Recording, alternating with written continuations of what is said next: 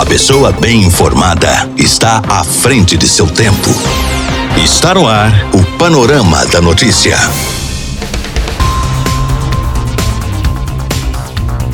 Olá para você, boa tarde. Hoje é sexta-feira, 23 de outubro de 2020. Está no ar mais um Panorama da Notícia, atualizando as últimas informações de Minas, do Brasil e do mundo para você. Fique ligado e muito bem informado. Eu sou Gilberto Martins e até o meio-dia e meia eu te faço companhia.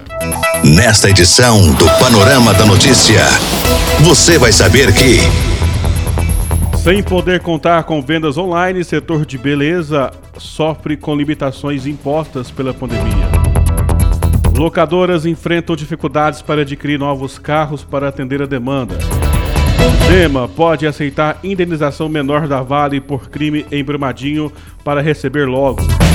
E ainda, com 40% do estoque abaixo do limite, Fundação Hemominas volta a pedir a doação de sangue. Isso e muito mais a partir de agora no seu Panorama da Notícia. A sua voz está no ar em 99,5. Rádio Paranaíba. Paranaíba.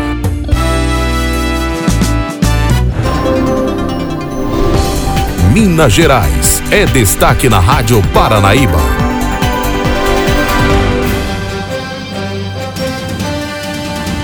Vencer fake news é um dos desafios para a vacinação no Brasil. Confira na reportagem especial. A campanha nacional de vacinação vai até o dia 30 de outubro. Este ano, o Ministério da Saúde adotou o conceito Movimento Vacina Brasil. É mais proteção para todos. Vamos conversar agora com o secretário de Vigilância em Saúde do Ministério da Saúde, Arnaldo Medeiros, sobre a importância de a população se vacinar. Secretário, quais são as dificuldades enfrentadas pelo Brasil para alcançar as metas de vacinação estipuladas pelo Ministério da Saúde? Na verdade, a gente vem analisando essa cobertura vacinal brasileira nos últimos anos, na verdade, né? A gente percebe que houve uma queda da cobertura vacinal no Brasil, não apenas no ano de 2020, mas nos últimos anos, nos últimos três, quatro anos, a gente vem sentindo essa queda da cobertura vacinal. E a gente tem procurado estudar e entender o que é que pode estar causando essa baixa cobertura.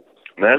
Uma das coisas que a gente acha que pode estar contribuindo muito é muitas vezes a falsa sensação que a população tem de que já está segura, sabe? Do tipo assim, ah, eu já tomei a vacina, já dei a primeira dose ao meu filho, ah, eu não preciso tomar a segunda dose, eu não preciso procurar o, o posto de vacinação. Então, é, às vezes, essa falsa sensação de que não preciso atualizar a minha caderneta de vacinação porque eu já estou segura. Uma outra percepção que nós temos verificado é que ah, muitas vezes a, a, se fala assim, ah, já foi erradicado a poliomielite, já foi erradicado determinadas doenças. Então a, a, população às vezes entende, ah, já, já foi erradicado, já não tem mais casos daquela doença, eu não preciso tomar a vacinação, o que é um equívoco, na verdade, né? É para mantermos a doença é, erradicada que nós precisamos a cada ano vacinar a população alvo para daquela vacinação específica, na é verdade. Outra coisa que tem ajudado, que, que, eu acho que tem contribuído também para essa baixa cobertura, são o que nós chamamos de fake news, né? Muitas vezes alguns, alguns grupos, algumas pessoas vão para as mídias sociais e divulgam é, fator, é, reações adversas, às vezes estudos que não têm uma comprovação científica adequada e criam um certo temor da, na população de tomar a vacina. E em 2020, embora a gente não tenha ainda um dado bastante concreto, mas a gente também tem que levar em consideração qual o impacto né, da Covid-19 ah, na cobertura vacinal, especificamente agora, a gente está falando de 2020. Secretário, e como o Brasil tem atuado para ampliar a cobertura vacinal no país? Veja bem, ah, o Ministério da Saúde, né, através do Programa Nacional de Imunização, né, juntamente com a Secretaria de Atenção Básica, né, a SAP, são duas secretarias, nós temos, portanto, no país cerca de 37 mil postos de vacinação. Nós distribuímos a cada ano mais de 300 de milhões de doses. Então, a gente, como é que nós podemos fazer para aumentar essa cobertura e alcançarmos essa situação. Né? A gente está, no momento agora, é um exemplo claro do nosso esforço, né? que é exatamente uma campanha de vacinação. Nas campanhas de vacinação, a gente traz né, é, é, essa, essa narrativa né, da importância da vacinação. E, nesse sentido, o nosso programa tem fortalecido a nossa, a, a, a nossa que nós chamamos rede de frios, né, que é um, um termo técnico para darmos condições a que os nossos postos de vacinação tenham equipamentos adequados. Uma outra grande preocupação que o Ministério tem tido nos últimos tempos, né, e a gente tem se preocupado, é com o abastecimento e com a oferta adequada das vacinas de modo que o, que o usuário, né, que o, o paciente, né, o, o que vai ao posto de vacina, na hora que ele vai ao posto de vacina, ele encontre a vacina que precisa ser tomada. Há doenças com risco de se tornarem epidêmicas ou de retornarem devido ao não comparecimento dos brasileiros aos postos de vacinação, secretário? Ah, sim. A gente sabe que muitas doenças elas são imunopreveníveis. Na verdade, a, a grande maioria dessas doenças que nós temos vacina, tem temos a vacina porque a vacina previne a aquisição dessa doença, né? Ah, dá um, um exemplo claro, né? A gente tem a erradicação da poliomielite no Brasil há muitos anos. Mas se nós tivermos a cada ano uma redução da cobertura, existe um risco de eventualmente o vírus circular e ter, encontrar pessoas que não foram vacinadas e, eventualmente, essas pessoas adquirirem doenças. Secretário Arnaldo Medeiros, o Sistema Único de Saúde, o SUS, oferece as principais vacinas necessárias para a proteção de crianças, jovens e adultos. O nosso PNI tem aproximadamente tem um portfólio de 18 vacinas. O SUS oferece, e nós temos, portanto, o maior programa público do mundo de vacinação eu costumo brincar. Quem não conhece o Zé Gotinha, não é verdade? Acho que todos nós temos a memória da infância do Zé Gotinha, que hoje já é um rapaz de 37 anos, mas para a criança ele é sempre o Zé Gotinha, né?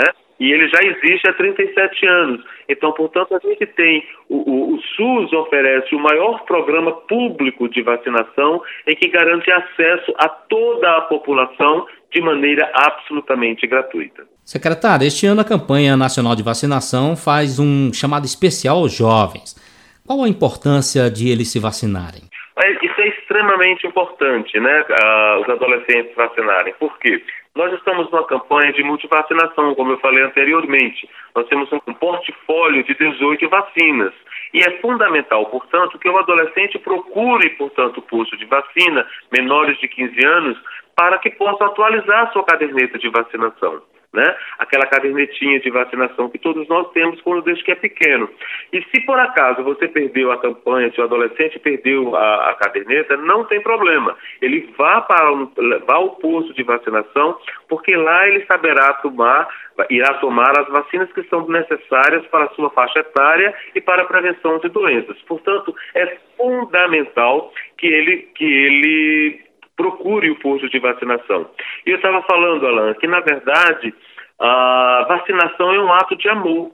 Né? E por isso que a gente está conclamando os pais e responsáveis para que levem ao posto de vacinação adolescentes menores de 15 anos e crianças para atualizarem a sua caderneta e crianças menores de 5 anos até um ano para a, a campanha da poliomielite. Porque dessa forma, é, como eu disse anteriormente, vacinar é um ato de amor. E nesse momento você está contribuindo, é o SUS chegando efetivamente na população brasileira, salvando vidas, prevenindo doenças e isso garantindo saúde à nossa população. Agradecemos o secretário de Vigilância em Saúde do Ministério da Saúde, Arnaldo Medeiros, por essa entrevista. De Brasília, Alain Barbosa. Brasil é o país que menos valoriza professores. Se comparada com outras profissões, os brasileiros são os que pior avaliam os professores. O resultado parte de um estudo feito pela organização educacional Varkey Foundation. A pesquisa mostra como a população de 35 países enxerga a carreira docente em relação a outras profissões. Para se ter uma ideia, em uma escala de 0 a 14 para indicar o status desta carreira, o Brasil tem nota 5. O coordenador de projetos da ONG Todos pela Educação, Ivan Gontijo, comenta que o resultado da pesquisa não é uma novidade e que ele está relacionado à falta de prioridade dada à educação pelos governos e por parte da população. Se a educação não é prioridade, os professores, que são os principais atores da educação, também não são prioridade e, consequentemente, não recebem a devida valorização. Né? E uma segunda parte sobre a forma como a carreira docente está estruturada no Brasil, né? A gente tem atraído para ser professor os piores alunos do ensino médio, né? Os alunos que têm mais baixo desempenho acabam optando pelos cursos de pedagogia e licenciatura. Então essa desvalorização já começa antes deles entrarem na faculdade e na carreira. A professora do ensino fundamental do Instituto Federal do Rio Grande do Sul, Ana Paula Secato, exerce a profissão há 11 anos ela comenta que, além da desvalorização da carreira docente, a escola é um contexto no qual se mostram todas as mazelas da sociedade. Não há uma rede que possa oferecer cuidado e assistência tanto para as mães, para as crianças, para a própria professora também. No entanto, o que me fortalece, me mobiliza enquanto educadora é, primeiro, ser uma professora engajada, saber muito bem qual é o meu papel, mas principalmente quais são os limites da minha atuação.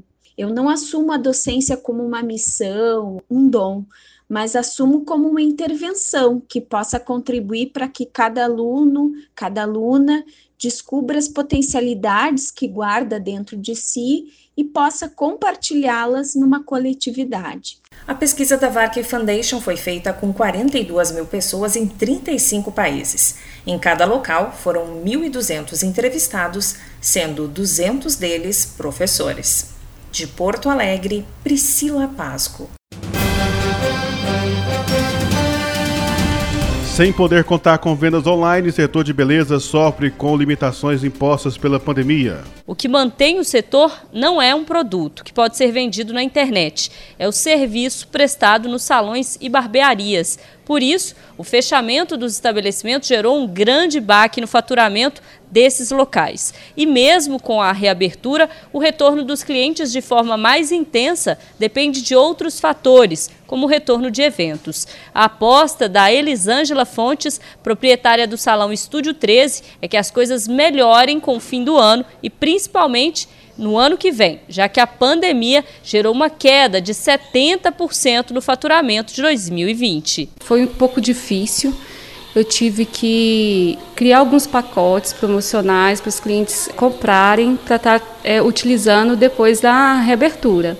E foi o que me deu um, um, pouco de fôlego diante as contas, né? Porque querendo ou não, a gente ficou com as contas a pagar, sem ter os clientes para estar tá vindo fazer os serviços, né? Então foi difícil e agora na reabertura alguns clientes ainda que compraram esses pacotes ainda não vieram fazer porque ainda estou com um pouco de receio de sair de casa. Uhum. Eu tenho uma demanda de cliente que é idosa e essas clientes ainda não voltaram. Tem uma demanda de clientes também que é do prédio aqui da Localiza, que a gente está aqui do lado do, do prédio e o pessoal ainda não voltou ao trabalho, o prédio está vazio, então a minha demanda caiu muito. Eu estou acreditando que o final do ano seja um pouco melhor. No final do ano a gente sempre conta com as festas, formaturas, casamentos, e aí esse ano a gente vê que não vai ter, ter isso, mas acreditando mesmo, fé que vai melhorar. A recuperação parece mais rápida nos estabelecimentos do segmento de beleza voltados para homens. Eduardo Augusto Silva, dono da barbearia do Dudu, diz que os clientes estão voltando e que deve fechar o ano praticamente com o mesmo faturamento do ano passado. Sobre o período de pandemia foi assustador, né? Caiu 40 a 50%, né? E com isso tivemos que nos virar. Eu não trabalho com hora marcada, tivemos que agendar os horários e com essa reabertura agora, está voltando a clientela toda também, graças a Deus. Nós estamos nos, nos virando mais uma vez e tendo todo o cuidado possível para que não tenhamos problemas com a saúde. E a minha projeção para esse fim de ano e para o ano que vem é a melhor possível, né? A gente tem que cuidar primeiramente da saúde para depois cuidar do trabalho. E a sua projeção de fechar o ano é com o quê? Com a metade do que você fechou o ano passado, um terço, ou, ou você vai conseguir recuperar um pouco mais? Não, acho que a projeção esse ano é empatar. Acho que ganhar, poucos setores estão ganhando.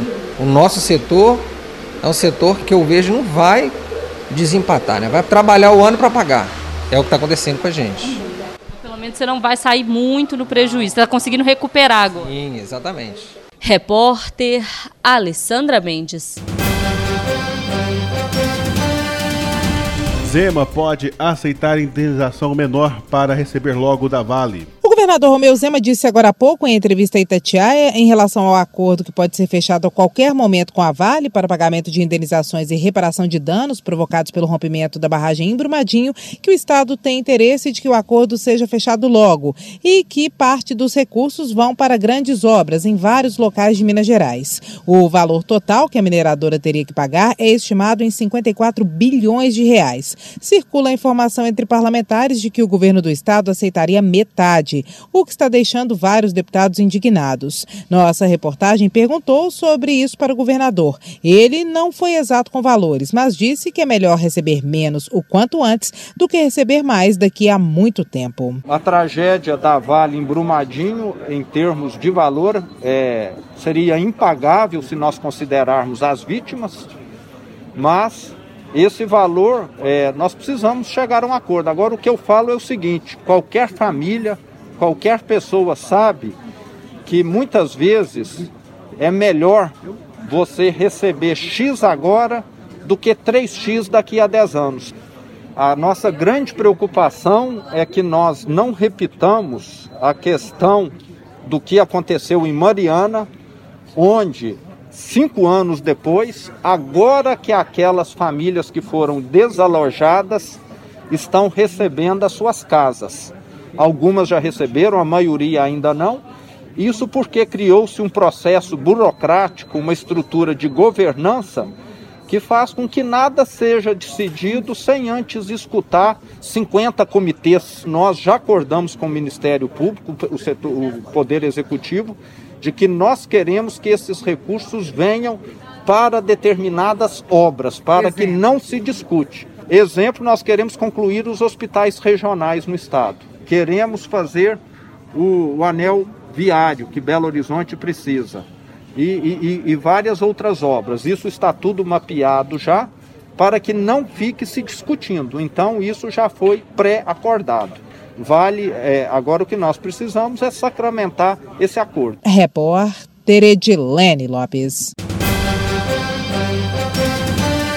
Após rusgas por vacina chinesa, Bolsonaro visita Pazuello e volta a negar a saída do ministro. Um dia depois de desautorizar o ministro da Saúde, Eduardo Pazuello, e dizer que o governo federal não vai comprar 46 milhões de doses da vacina chinesa Coronavac, o presidente Jair Bolsonaro apareceu ao lado do titular da pasta durante uma live nas redes sociais e desmentiu em tom descontraído que tenha ocorrido qualquer atrito entre os dois. Já Pazuello, que está com coronavírus, minimizou o eventual desgaste no comando da pasta depois do episódio e disse que é simples assim: um manda e o outro obedece. Já no Congresso Nacional, a guerra em torno da vacina contra a Covid-19 movimentou mais uma vez os parlamentares. O líder do PSB na Câmara, deputado Alessandro Molon, anunciou que vai apresentar um projeto de lei para criar o Fundo Nacional de Vacina para os estados, para com isso garantir recursos financeiros para que eles possam comprar as próprias vacinas contra o coronavírus. De Brasília, Gabriela Speziale. Esta é a Rádio Paranaíba FM 99,5. Música, informação, prestação de serviço. Nosso site paranaíbafm99.com.br. A sua voz. Por aqui não tenho mais tempo, nós voltamos na segunda-feira com mais informações de Rio Paranaíba e toda a região, no nosso Panorama da Notícia. A você que tem brigado conosco, nosso muito obrigado. Fique com Deus, um ótimo fim de semana. Tchau, tchau. Fui! Final do Panorama da Notícia. Agora você já sabe o que está acontecendo no Brasil e no mundo.